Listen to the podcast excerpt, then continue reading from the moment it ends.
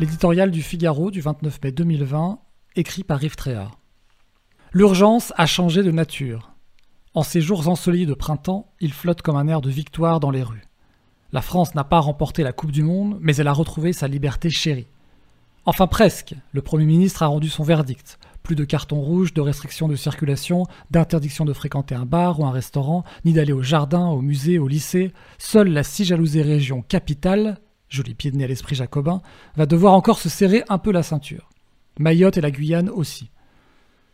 La joie le dispute au soulagement. La vie, la vraie vie, va reprendre ses droits. Chacun s'en réjouit. Édouard Philippe en tête qui n'affichait plus la mine inquiète et le ton grave des mauvais jours. Et pourtant, qu'avons-nous gagné? Le coronavirus rôde toujours. Il envoie encore des malades à l'hôpital. Il n'a pas fini de tuer, d'endeuiller des familles. Et nul ne sait s'il est capable de revenir en force, bientôt ou plus tard. Nous n'avons donc rien à fêter, mais beaucoup de choses à avouer. Nous avons eu peur. Sans masque et sans test, nous étions mal préparés. Et nous savons toujours, à quelques détails près, que nous ne savons rien de ce Covid-19. Nos insuffisances ont eu raison de notre suffisance. La discipline et les fameux gestes barrières ont été et restent nos principales armes.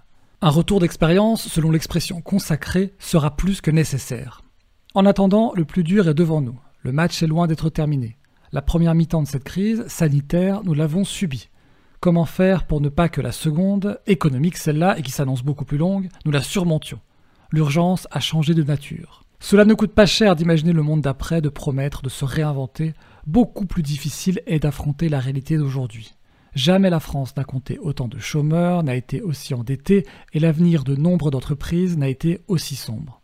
Sur ce front, cette fois, le pouvoir exécutif devra vite trouver les bons remèdes.